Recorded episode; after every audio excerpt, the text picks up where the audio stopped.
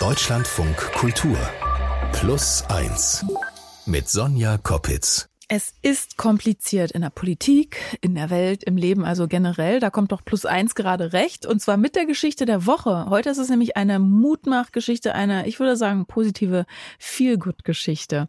Eine Geschichte, an die ich mich gerne zurückerinnere. Deswegen wiederholen wir sie nochmal für Sie. Erzählt wird sie uns von Axel Schröder in Hamburg. Hallo Axel. Ja, hallo Sonja. Und, und das ist jetzt die erste Geschichte, die du für Plus eins machst. Was? Warum hast du so lange gewartet?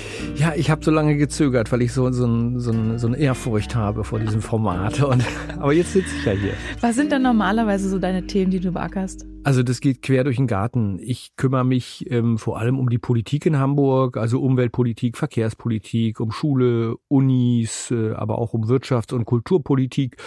Und äh, Eher selten mache ich äh, Radiobeiträge, Porträts über einzelne Personen, aber es gibt Ausnahmen, zum Beispiel dann, wenn die Menschen tatsächlich dolle Sachen auf die Beine stellen. Und genau so ein Mensch, genau so ein Beispiel dafür steht Christoph Busch. Ich habe mich schon oft einfach in Situationen begeben. Ich würde nie sagen, ich habe Entscheidungen getroffen, sondern ich habe mich in Situationen begeben, die dann in eine Richtung gingen, die ich gar nicht unbedingt vorhersehen konnte. Hier habe ich das überhaupt nicht gesehen. Aber ich habe das Gefühl gehabt, hier passiert was. Das ist gut. Das jetzt fängt wieder mal ein neuer Lebensabschnitt an. Irgendwie muss mich motiviert haben, dass ich gedacht habe, das ist irgendwas Geniales. Ja, und wenn man jetzt schon genau hingehört hat, dann mhm. ist vielleicht schon der Hintergrundsound aufgefallen. Ja, das ist eine U-Bahn, eine U-Bahn-Station.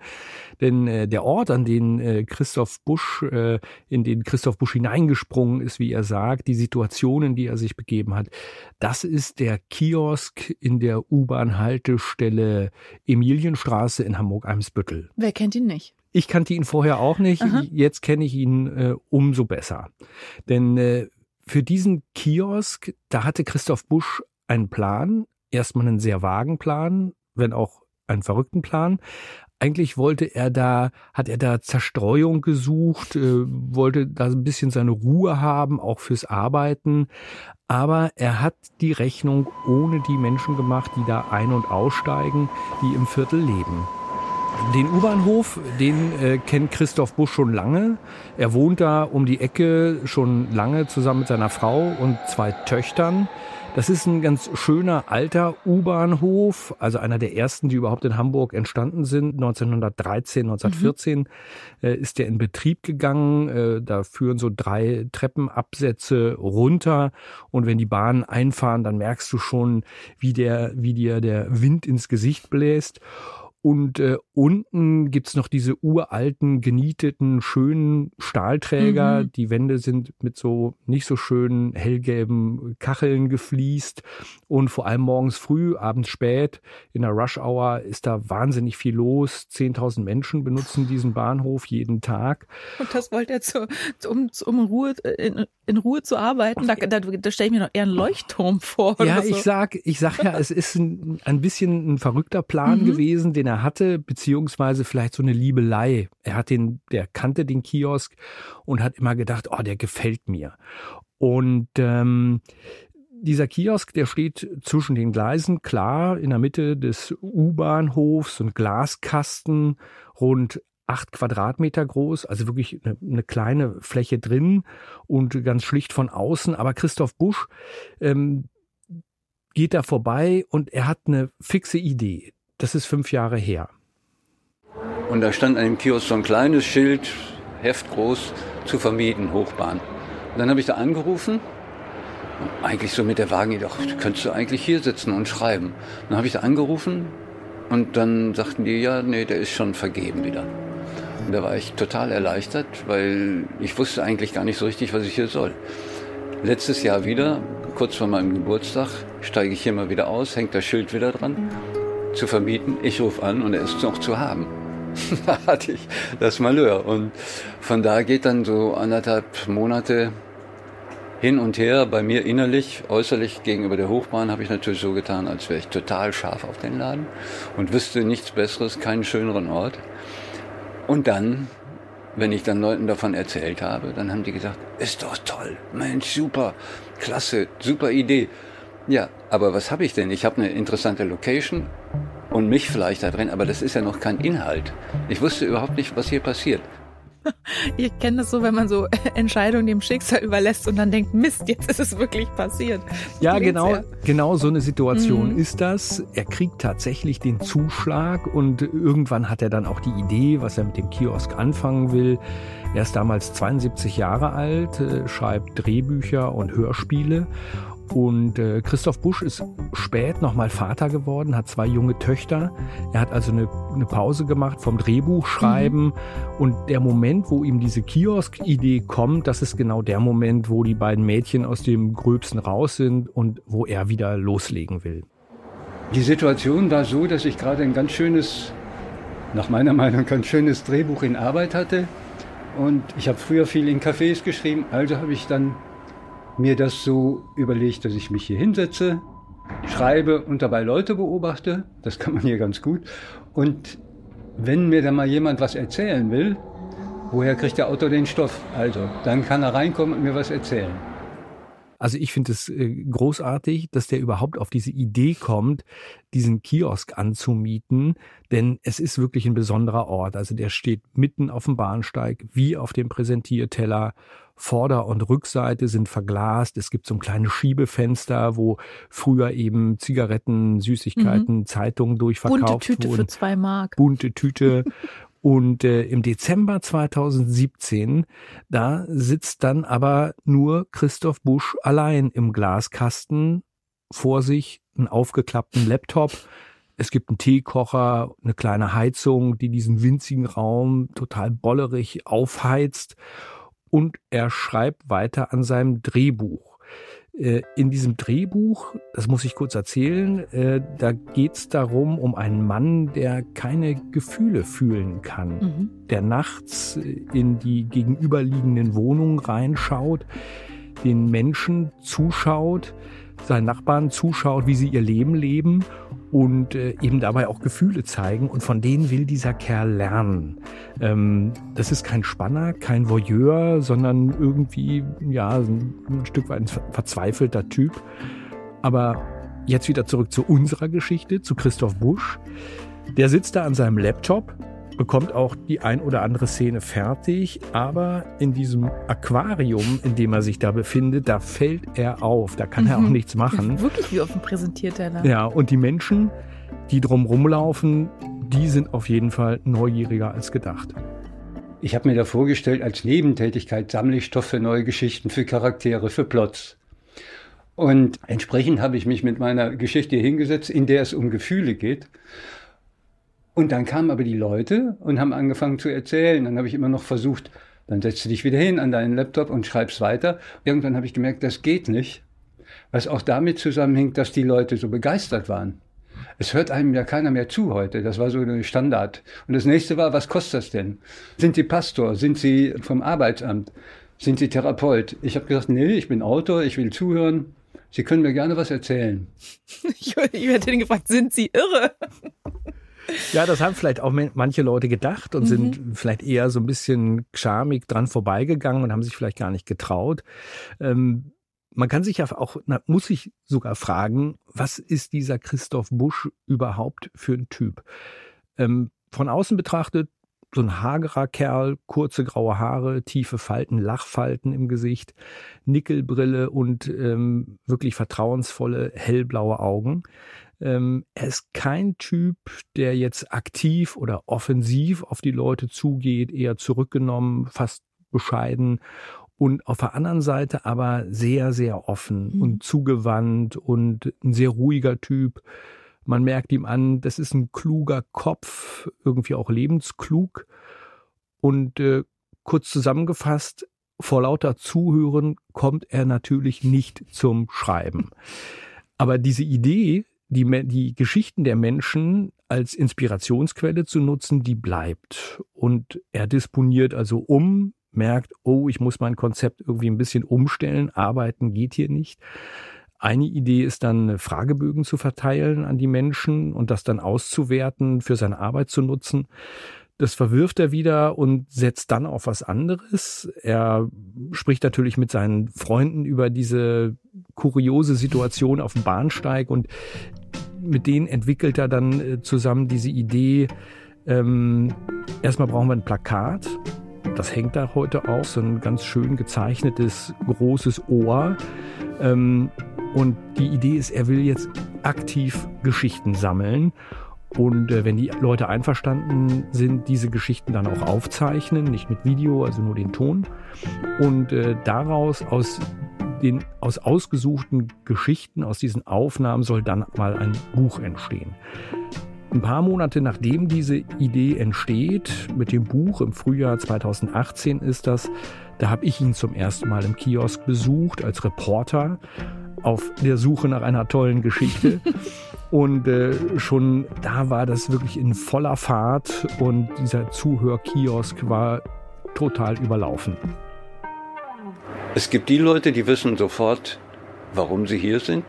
Zum Beispiel glauben sie, dass es an der Zeit wäre, ihre Biografie mal aufzuarbeiten und wollen meine Hilfe dabei.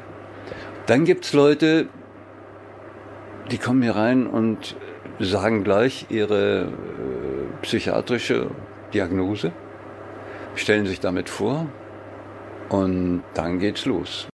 Ja, und das Besondere ist, tatsächlich, äh, es ist, äh, so beschreibt Christoph Busch das, es ist halt jedes Mal für ihn äh, bunte Tüte, ja. beziehungsweise eine Riesenüberraschung. Die Tür geht auf, ein Mensch und seine Geschichte kommen rein. Viele ältere Menschen sind bei Christoph Busch im Kiosk zu Gast, Männer und Frauen, aber auch junge Menschen, Leute, die einfach neugierig sind, die mal wissen wollen, was er da überhaupt treibt. Und äh, auch die kommen schnell ins Erzählen mit ihm. Mir persönlich ist das so gegangen, ich war ja als Reporter da und ich habe plötzlich gemerkt, nein, jetzt stellt er plötzlich die Fragen. Ich kam ins Erzählen. Das ist wirklich ein Phänomen, eine Gabe, die dieser Mann hat. Und äh, wenn man sich fragt, sind das jetzt mehr positive oder eher traurige, tragische Geschichten, dann sind es schon die traurigen Geschichten, die er da zu hören bekommt, vor allem die vielleicht schon längst überwunden sind, aber eben den Menschen wichtig sind, die sie in irgendeiner Form geprägt haben.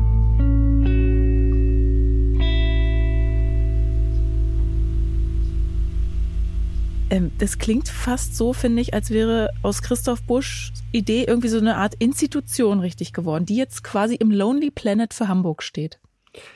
Ja, vielleicht dauert das noch einen kleinen Moment, das weiß ich nicht, aber das stimmt. Also das ging total schnell, dass die Menschen den Kiosk auch als Institution gesehen haben für ihr Viertel.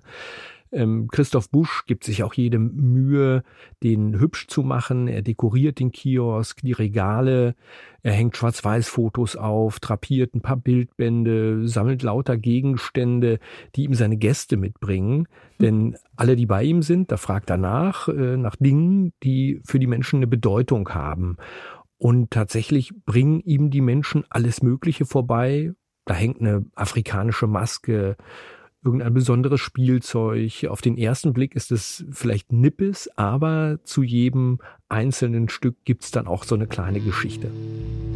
Inzwischen kommen so viele Leute, dass ich wie beim Arzt Probleme habe mit den Terminen. Also ich will natürlich auch spontan Leute reinlassen können und mit ihnen sprechen können. Gleichzeitig sagen andere Leute, ich kann dann und dann und möchte um 10 Uhr bei Ihnen sein. Äh, was mache ich? Also es ist eine, eine Mischung und Gott sei Dank gibt es oben die Bäckerei, da muss ich dann sagen, dann warten Sie doch bitte einen Augenblick. Ja, und wie beim Arzt, wenn er Besuch hat, dann ist die Tür zu. Mhm. Dann äh, bietet Christoph Busch seinen Gästen erstmal ein Glas Wasser oder einen Tee an. Und dann sitzt man sich so mit ein, zwei Meter Abstand gegenüber. Es ist eben ganz, ganz kleiner Raum nur. Äh, er sitzt da mit übergeschlagenen Beinen, Stift, Notizblock auf den Knien und wenn die Leute einverstanden ist, dann schaltet er so einen kleinen Rekorder an, schneidet alles mit. Und äh, schon ganz früh, da gab es dann natürlich jede Menge Presseanfragen, Zeitungen haben ganzseitige Artikel gebracht, das Fernsehen dreht bei ihm in der U-Bahn und auch Radioreporter wie ich schauen vorbei. Also kurz gesagt, Christoph Busch wird tatsächlich nach äh, kurzer Zeit schon überregional gefeiert. Man kann hier süchtig werden weil eben dieses Überraschungsmoment da ist. Es haben auch schon Leute versucht, die aus der Coach-Szene kommen, hier zuzuhören und dann war das aber auch ein Nachmittag mit drei sehr, sehr schweren Geschichten und das war's dann auch. Also die Person wollte dann nicht weiter zuhören.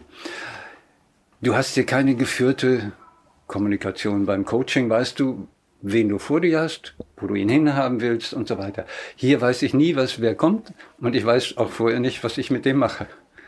Ich stelle mir vor, das kann doch auch total überfordernd sein. Also wenn die Wundertüte ja und ich lasse mich auch gerne überraschen, aber wenn dann halt wirklich Leute, drei Leute hintereinander mit großen Problemen kommen. Ja. Nee? Warten wir mal ab, okay. was passiert, Sonja. Denn also bis hier finde ich, ist das einfach nur eine tolle Geschichte. Jemand springt in so eine Situation rein, lässt die Dinge auf sich zukommen und er schafft es dann ja auch noch, die Menschen ein klein bisschen glücklicher zu machen. Mhm. Also auch Leute, die eben zu ihm kommen und sagen, oh, endlich hört mir jemand zu, ich muss mal was loswerden, mir irgendwas von der Seele reden, das kriegt er ja hin. Und gleichzeitig, und insofern hast du natürlich vollkommen recht, ähm, merkt er aber auch nach den ersten Monaten, nach dem ersten halben Jahr, natürlich machen die Geschichten der Menschen was mit mir. Und äh, zwar auch, wenn ich eigentlich nur beobachten wollte, mhm. Material sammeln wollte, nein, das macht was mit ihm. Und ich war immer noch auf Distanz als Autor sozusagen oder als Journalist, der beim nächsten Gast ist und äh, mal gucken, was der zu erzählen hat. Und irgendwann ist das gekippt. Ich kann nicht genau sagen, wann. Irgendwann habe ich gemerkt, das macht ja was mit mir. Wenn aber hier jemand reinkommt und ist nicht besonders glücklich oder auch überschwänglich glücklich und du bist kein eiserner Klotz, dann kommt das ja an dich ran. Du sitzt ja nicht vor dem Gefühl, sondern du kriegst es ab, du kriegst es mit. Und das war so spannend. Ich bin richtig in Fahrt gekommen. Ich habe hier sechs Stunden am Tag gesessen und einem Menschen nach dem nächsten zugehört. Ich meine, ich kenne das ja, ich mein, wir machen ja auch den, den einen ähnlichen Job wie Christoph Busch eigentlich, ne? Fragen stellen oder zuhören. Dass es süchtig macht, verstehe ich schon. Aber ich finde das manchmal auch, es ist ja auch am Ende des Tages eine Reizüberflutung, so viele Informationen, so viele Geschichten, zu verarbeiten. Wie kriegt er das denn hin? Ja, es ist wahrscheinlich beides. Also es ist äh, dieser Reiz, als Drehbuchautor diese Geschichten alle präsentiert zu bekommen. Mhm. Und mehr Input geht ja gar nicht. Nee. Und das Problem ist tatsächlich, er ist eben nicht dieser eiserne Klotz, von dem er gesprochen hat, an dem das alles abtropft. Es gibt dann Situationen, in denen er mit seinem Latein am Ende ist. Und zum Beispiel dann, wenn er merkt, dass die Leute, die ihm gegenüber sitzen, ein echtes, manifestes Problem haben, dann rät er denen auch, machen Sie eine Therapie, sprechen Sie mit Freunden darüber. Ähm, und ich fand vor allem spannend, Christoph Busch hat erzählt, dass er manchmal der erste Mensch überhaupt ist, dem sich diese Menschen mhm. anvertrauen. Phänomenal. Die kennen den nicht. Er hat das ein bisschen verglichen mit einer Taxifahrt zum Beispiel. Mhm. Man sieht sich nie wieder. Man kann erzählen, frei von der Leber weg. Man weiß, da hört jemand zu, aber ich bin sofort wieder weg. Wir laufen uns nie wieder über den Weg. Also die Kiosk-Idee, die hat für Christoph Busch definitiv zwei Seiten. Die spannenden, immer neuen Geschichten und das Belastende, dass er nicht einfach wegwischen kann, dass er aber auch auf jeden Fall für sich behält. Das ist ja der Deal das, was im Kiosk erzählt wird, das bleibt im Kiosk, auch die Geschichten, die ihn manchmal arg erschüttern. Mhm. Ich habe genau eine Geschichte vor Augen, tatsächlich auch vor Augen und im Ohr sowieso. Die ging auch ziemlich lang und es war sehr, das hat mich sehr mitgenommen. Danach brauchte ich eine große Pause. Aber wenn sich seelische Schmerzen in körperliche Schmerzen umsetzen und ich weiß nicht, wie ich helfen kann, dann ist das schon anstrengend. Mehr kann ich dazu, will ich dazu einfach nicht sagen. Ja, also man merkt, er erfährt von Schicksalen, die ihm sehr an die Nieren gehen, die er selbst erstmal verdauen muss, nach denen er erstmal eine Pause braucht. Ähm, und auch ein halbes Jahr nach dem Start dieses Kiosk-Projekts, nach etlichen neuen Einblicken in fremde Leben, da sitzt er da trotzdem immer noch als Drehbuchautor, der mitschneidet, der sich Notizen macht und seine Buchidee weiter verfolgt. Und vielleicht ist das was, was so eine professionelle Distanz auf eine Art schafft. Aber äh, auch dieses Buchprojekt, das er ja da immer noch konsequent mhm. verfolgt oder halb konsequent, auch dieses Buchprojekt, das stellt er dann im Sommer 2018 in Frage. Das waren ungefähr 200 Gespräche. Ich habe mir die nicht alle angehört, aber viele von denen ich noch so Notizen und Erinnerungen hatte, wo ich dachte, das ist ja sehr spannend. Und dann saß ich da und musste diese Gespräche über mich ergehen lassen musste mir meine eigenen Fehler anhören, also wo, wo ich in die falsche Richtung gegangen bin, dumm gefragt habe, was man alles so macht aus Versehen. So, das musste ich mir anhören und dann war doch ein großer Teil waren nicht so glückliche Geschichten. Und das hat mich wirklich runtergezogen. Vorher bin ich immer mal gefragt worden, brauchst du keine Supervision oder so? Ich gedacht, nee, war auch nicht, weil ich in diesem, in diesem Machen drin war. Und als es dann über mich hereinbrach, da habe ich dann doch ein paar Tage äh, tief durchatmen müssen und dann habe ich mich hingesetzt und die Geschichten, die ersten Geschichten geschrieben. Ich habe ein paar fertig gekriegt. Der Verlag fand das alles zu traurig. Und ich habe gedacht, ja, was rackerst du dich hier ab? Oh nein, aber das ist doch seine, eigentlich doch seine Legitimation gewesen, die, die Leute auszuhorchen, sage ich mal. Ja, ein Stück weit ja. Also Legitimation Nummer eins, ich schreibe da Drehbücher, mhm. hat nicht hingehauen. Mhm. Legitimation Nummer zwei, ich schreibe ein Buch, und äh, das funktioniert dann auch nicht. Und wenn man ihn heute fragt, mit ein bisschen Distanz, dann äh, sagt er, kann er sich das auch erklären, warum auch diese Buchidee nicht funktioniert hat. Denn die ersten Geschichten, die er da aufgeschrieben hat, zusammengefasst hat, das waren eben eher traurige Geschichten. Und äh, davon ein ganzes Buch zu machen, das ist vielleicht gewagt, ist vielleicht auch nicht das, was Menschen sich dann ähm, was Menschen dann lesen wollen am Stück und was sich gut verkaufen lässt. Das ist im Sommer 2018. Da sitzt er ein halbes Jahr im Kiosk als Zuhörer und am Ende, so würde ich das sehen, ist das vielleicht auch so eine Art Wendepunkt für ihn. Der Vertrag mit der Hamburger Hochbahn läuft aus mhm. und die entscheidende Frage ist, mache ich weiter oder blas ich dieses ganze Projekt ab, verlasse den Kiosk? Auf jeden Fall keine leichte Entscheidung. Letztlich bin ich hier inzwischen auch, nachdem, nachdem ich angefangen habe, hier zu sitzen, so oft und so intensiv gelobt worden wie nie in meinem Leben. Für eigentlich für nichts. Ich wollte ja keine große soziale Tat hier vollbringen, aber das ist ein Riesenbedarf an, an Zwischenmenschlichkeit. Die kann, den kann ich natürlich überhaupt nicht decken.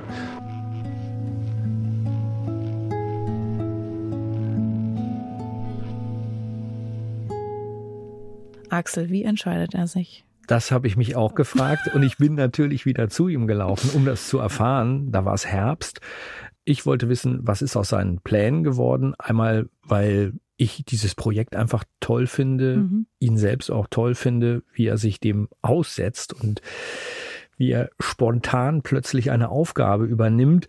Und ich hatte eine Reportage über ihn in Arbeit. Und als ich da unten ankam, in der U-Bahn, im Kiosk, da habe ich einen sehr erleichterten Christoph Busch getroffen. Der hatte seinen Buchvertrag von sich aus gekündigt. Der Verlag hatte immer noch Interesse, mhm. aber er hat gesagt, der Druck war einfach auch zu groß, den wollte er nicht mehr haben, irgendwas liefern zu müssen. Und viel wichtiger, er ist nicht mehr allein mit seinem Projekt. Im Grunde habe ich einfach viel Glück gehabt und es sind Leute aus ganz verschiedenen Bereichen bisher. Also aus diesem äh, Diakonie, äh, evangelische Kirche, aber auch Schule und äh, ein Kita-Leiter. Und das läuft ganz gut. Wir haben schon eine ganz gute Gruppe. Wir brauchen noch ein paar mehr, damit auch mal jemand krank werden kann, sodass es verlässliche Öffnungszeiten gibt.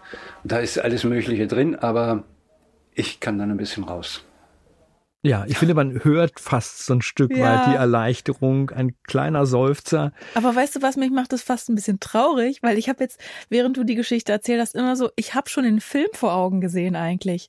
Aber nicht, dass er aus diesen Geschichten einen Film macht, sondern dass es vielleicht auch ihn als Protagonisten gibt, der in diesem Kiosk sitzt als ich sage jetzt einsamer Mensch oder vielleicht auch du als Reporter, der noch hingeht und ihr euch gegenseitig ausfragt und Leute kommen und zuhören. Also ich, ich habe es schon eigentlich als Film oder als Geschichte gesehen. Ja, aber Christoph Busch ist ja kein einsamer Mensch. Ja. Also das ist jemand, der wirklich diese Gabe hat, mhm. ich habe es vorhin schon mal geschildert, Leuten ja das Gefühl zu geben, du kannst mir vertrauen. Du kannst mir Vertrauen schenken. Mhm. Und ähm, insofern, nee, also ich finde, das passt ganz gut, dass er jetzt Leute gefunden hat, die er angesteckt hat, auch mit seinem hm. Enthusiasmus. Mhm. Ähm, zuerst waren sie, glaube ich, zu sechst als er das erste Mal so rumgefragt hat im Bekannten- und Freundeskreis. Und heute kümmern sich 15 äh, Menschen um diesen Kiosk. Es gibt nach wie vor feste Öffnungszeiten. Mhm. Anfang 2020, kurz bevor die Corona-Pandemie losging, da wurde sogar noch ein extra Verein gegründet, um das auf ein solides Fundament zu stellen. Die Aufgaben wurden auf mehrere Schultern verteilt. Es wurden Schichten vergeben und dieser Zuhörkiosk läuft jeden Tag. Also, wenn man so will, ist dieses Kind, was dem Christoph Busch irgendwann mal überraschenderweise zugelaufen ist, jetzt auch aus dem Gröbsten raus, hat laufen gelernt und wird richtig selbstständig. Und jetzt warst du ja für Plus Eins eigentlich nochmal da, drei Jahre später nach dem Beginn. Wie, wie geht's ihm denn heute? Also ich hatte den Eindruck, der ist einfach glücklich dass dieser Zuhörkiosk weiterläuft, dass es so viele Mitstreiterinnen und Mitstreiter gibt, die mit anpacken. Und ich glaube einfach, das funktioniert auch nur als Team, wo du dich eben zusammensetzen kannst. Du kannst dich austauschen über die guten mhm. und die weniger guten, die vielleicht sehr, sehr traurigen, belastenden Geschichten und äh, wo du eine Rückkopplung bekommst und nicht so ein bisschen ja allein im Kiosk sitzt und das alles mit dir selbst ausmachst, beziehungsweise dann nach Hause gehst und deiner Frau in den Ohren liegst, was dir heute alles widerfahren ist und vielleicht willst du auch nicht alles erzählen, also musst du doch wieder es mit dir selber ausmachen. Alleine, wenn man da sitzt, ich glaube, da wird man komplett überrollt von diesen Geschichten. Und vielleicht merkt man es noch nicht mal, sondern ist plötzlich drin und merkt, boah, das ist vielleicht zu viel. Und jetzt bin ich in so einer Phase, wo ich wirklich raus möchte aus dem Kiosk, aus der Verantwortung auch. Ich möchte noch zuhören weiter so einen Tag, aber ich möchte nicht mehr sozusagen die Spinne im Netz sein und habe heute auch noch mal reingeguckt. Ich habe da ganz gute Gedanken, die möchte ich dann wirklich mal zu Papier bringen. Ja, und das macht er tatsächlich. Er sitzt an einem neuen Buchprojekt und darin geht es, gar nicht so überraschend, um Gefühle. Denn äh, also das ist schon was, was er aus diesen Erfahrungen im Kiosk mitgenommen hat. Er achtet mehr auf sich als vorher, auf seine Gefühle, darauf, wie es ihm in allen möglichen Situationen geht und er nimmt sich mehr Zeit für sich. Und er sagt, früher hatte er manchmal das Gefühl, ja, ich muss hier was beweisen. Mhm. Und das Gefühl hat er nicht mehr. Mhm. Er sagt, ich habe was bewiesen. Da muss ich mir keinen Druck machen. Unterm Strich ist das in meinen Augen so eine Gelassenheit, die er vielleicht vorher nicht in dem Maße hatte. Und mit diesem Gefühl geht er jetzt natürlich auch anders in diesen Kiosk. Also viel, viel leichter als vorher, ohne das Gefühl, da allein in der Brandung zu stehen, sondern viele tolle Menschen um sich zu haben, denen dieser Kiosk eben genauso sehr am Herzen liegt, liegt wie ihm auch. Hm. Du hast ja schon angedeutet, ähm, okay, er schreibt dann doch da vielleicht wieder ein Buch. Was ist denn sein nächstes Projekt oder seine nächste Situation, in die er sich begeben will? Also er ist wieder an einem Buchprojekt dran. In dem Buch geht es um Gefühle und ein Teil dieses Buchs äh, geht, da, da, will er eben der Frage nachgehen, was der Kiosk mit ihm selbst gemacht hat. Mhm. Aber auch, wo wir alle vielleicht ein bisschen, wo die Gesellschaft Nachholbedarf hat beim Thema Gefühle. Christoph Busch sagt, wenn man da im Kiosk sitzt und die Menschen in der U-Bahn beobachtet, es bleibt einem ja nichts anderes übrig, dann sieht man so ganz unverstellte Gesichter. Niemand produziert sich, sondern die Leute äh, sind da in seinen Augen ganz sie selbst, wenn sie von A nach B morgens früh, abends spät unterwegs sind.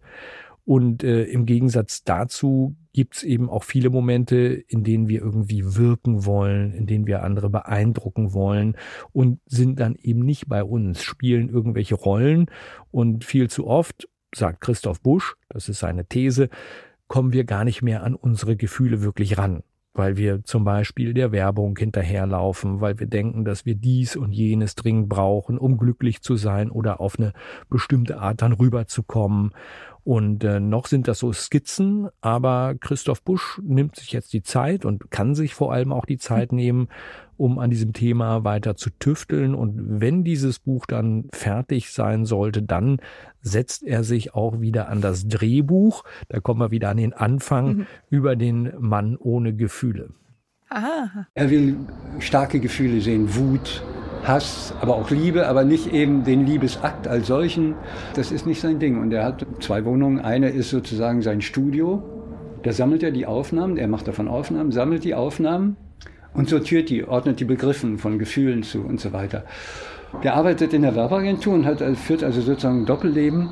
Und natürlich, jetzt kommt sozusagen das Drehbuch ins Spiel, während er sich die Gefühle anschaut und ein wenig dazulernt, man merkt das auch, er, er empfindet wirklich was, kommt dann natürlich eine Frau ins Spiel und er verliebt sich und diesmal richtig und es ist die falsche Frau. Es ist eine Prostituierte, die ja perfekt sein muss im Vortäuschen von Gefühlen.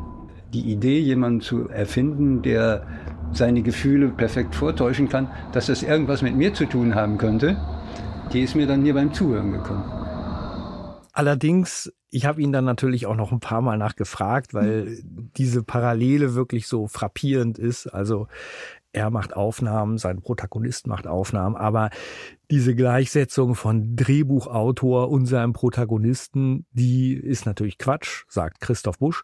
Und ich schätze mal, wenn er dieser Gefühlslegastheniker wirklich wäre, der ja. da immer die ja. anderen Menschen beobachten muss, äh, der die Gefühlswelten anderer Leute braucht, um selber Emotionen mhm. überhaupt zu lernen, dann hätte er sich nicht unbedingt Verstärkung suchen müssen im Zuhörkiosk. Also auf jeden Fall freut er sich, dass dieses Projekt jetzt läuft, dass das Zuhörteam im Oktober den ganzen Kiosk nochmal neu zusammen gestalten will und äh, dass er dann selbst nicht mehr so sehr im Mittelpunkt steht. Aber er hat trotzdem noch seine Schichten und ähm, genießt dann, glaube ich, den Blick auf das bunte Treiben auf dem Bahnsteig. Wenn du rausguckst und die Leute sehen dich, die sehen diese Bude hier, die wissen, da passiert nichts Böses, das ist eher was Gutes, dann lächeln die schon mal einfach so, bloß weil die Bude hier steht, so wie wenn irgendwo ein schöner Baum steht auf dem Acker. Das ist, äh, das ist toll. Ja, vielen Dank, Axel Schröder, dass du uns diese Geschichte der Woche erzählt hast. Es war mir ein Vergnügen. Und jetzt sind Sie natürlich gefragt. Ähm, vielleicht sind Sie ja auch unverhofft in eine Situation geraten, aus der Sie was ganz Neues geschaffen haben. Äh, vielleicht haben Sie auch schon mal ganz unkonventionelle Lösungen für ein persönliches Problem gefunden, wie auch immer. Wenn Sie eine Geschichte der Woche zu erzählen haben, dann schreiben Sie uns an plus1 Erzählen Sie uns bitte Ihre Geschichte.